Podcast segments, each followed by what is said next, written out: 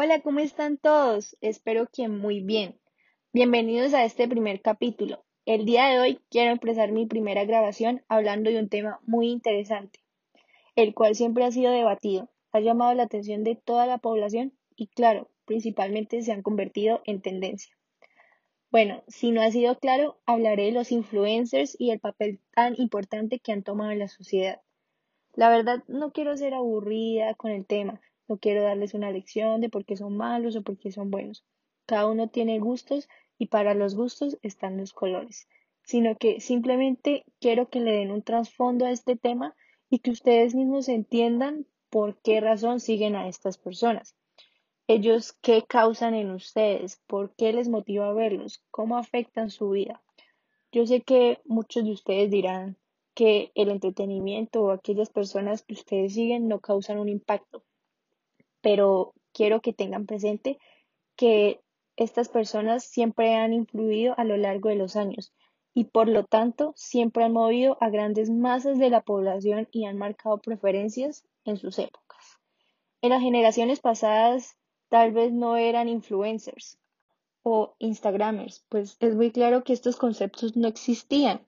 Se llamaban escritores, pintores, poetas. Probablemente ustedes dirán, pero estas profesiones aún siguen existiendo. Claro que sí, siguen existiendo, pero la influencia y el impacto que ellos tenían en esa época era inimaginable. Yo les hablaré un poquito, pero les prometo que no será de algo. Siguiendo con el tema, años atrás existía una generación llamada la generación del 98. Y la razón del nombre era porque se le había llamado así a todos los escritores, ensayistas y poetas de esa época, que se vieron totalmente afectados por la crisis moral, política, social y económica en España. O sea, imaginen, imagínense todos esos ámbitos juntos que iban en caída. O no, más bien imagínense, más bien literalmente estamos en plena pandemia y sentimos que este no es nuestro año, ¿por qué no sucedió esto? O sea, nos sentimos tristes porque no podemos salir, porque no podemos estar con nuestros amigos o familiares para vivir más experiencias. Así literalmente se sentían ellos en esa época. Entonces, pues bueno, ahora realmente que ya entienden cómo se siente eso, así se sentía la población de esa época. Afortunadamente, pues no era por una crisis de salud, pero sí se sentían deprimidos y se preguntaban el por qué tenían que vivir en esa época tan catastrófica. Entonces, a mí la verdad me llamó mucho la atención uno de esos escritores. Su nombre es Pío Baroja.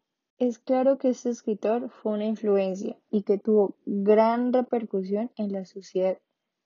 Y pues, indagando más en Internet, me di cuenta que cumplía totalmente con todos los parámetros acerca de la actitud que se tenía en el 98. Pues él era una persona pesimista de la sociedad, individualista, tenía una nula confianza en que el mundo iba a cambiar. Y por lo tanto, pues en sus escritos sus personajes también se caracterizaban por ser desinteresados y obviamente con actitudes similares a las del autor. Entonces, en ese orden de ideas, el pasatiempo de las personas era leer y con las actitudes de esos personajes, ¿qué más no les iba a confirmar que realmente la vida era absurda y carecía de, sentido? Que si Pío Baroja los influenciaba claramente, los hacía llevar todo un estado de ánimo acorde a sus libros, lo que leían y hasta las conclusiones que ellos mismos podían sacar de esos textos.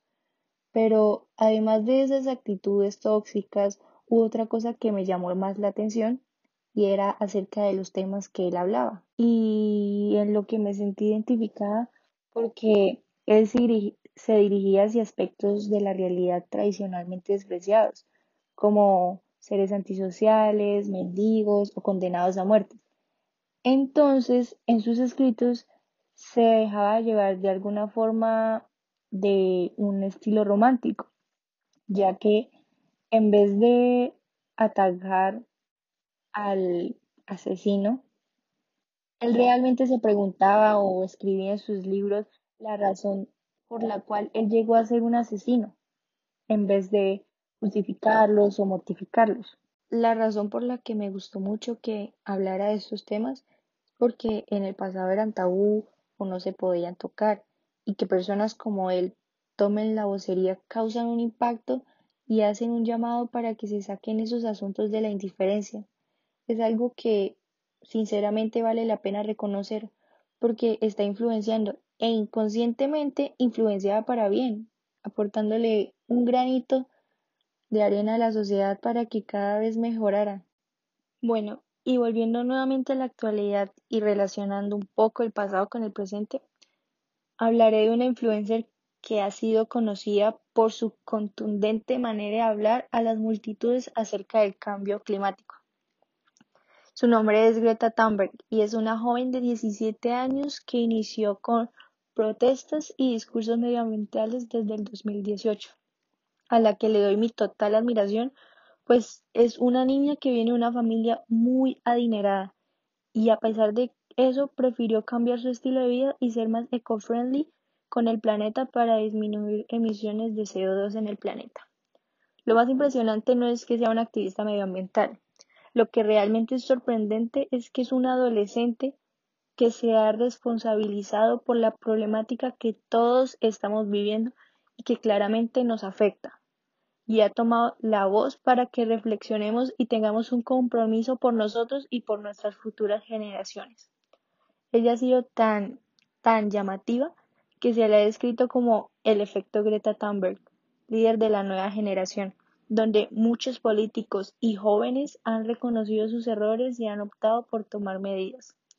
Entonces, volviendo a la pregunta del comienzo, y según lo que ya les conté, ¿no creen que los influencers sí tienen un papel muy importante en la sociedad y son los líderes que pueden cambiar el rumbo del planeta? Pues ya vemos que ni la edad es un impedimento para que haya un impacto en la sociedad. Finalmente, para concluir, al punto al que quiero llegar es que al analizar las nuevas tendencias que nos presentan estas personas, debemos tener un criterio y un punto de vista sólido no seamos superficiales ni conformistas con respecto a lo que digan. Busquen, averigüen si realmente les aporta a ustedes y si podrían compartirle ese conocimiento a las personas de su alrededor. Miren, yo con este podcast les transmití un poco de literatura e historia y lo más importante se los compartí de una manera creativa según mi punto de vista. Ahora que yo ya les conté quiénes me influencian a mí, ¿Ustedes podrían contarme de la misma forma y convencerme qué es lo que les gusta de sus influencers?